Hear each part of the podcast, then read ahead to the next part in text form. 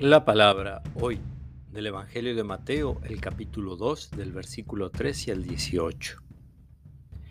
Después de la partida de los magos, el ángel del Señor se apareció en sueños a José y le dijo, Levántate, toma al niño y a su madre, huye a Egipto y permanece allí hasta que yo te avise, porque Herodes va a buscar al niño para matarlo. José se levantó, tomó de noche al niño y a su madre y se fue a Egipto.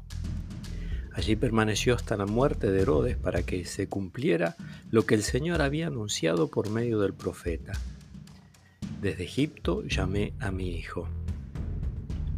Al verse engañado por los magos, Herodes se enfureció y mandó matar en Belén y sus alrededores a todos los niños menores de dos años de acuerdo con la fecha que los magos le habían indicado. Así se cumplió lo que había sido anunciado por el profeta Jeremías. En Ramá se oyó una voz, hubo lágrimas y gemidos. Es Raquel que llora a sus hijos y no quiere que la consuelen porque ya no están. Palabra del Señor.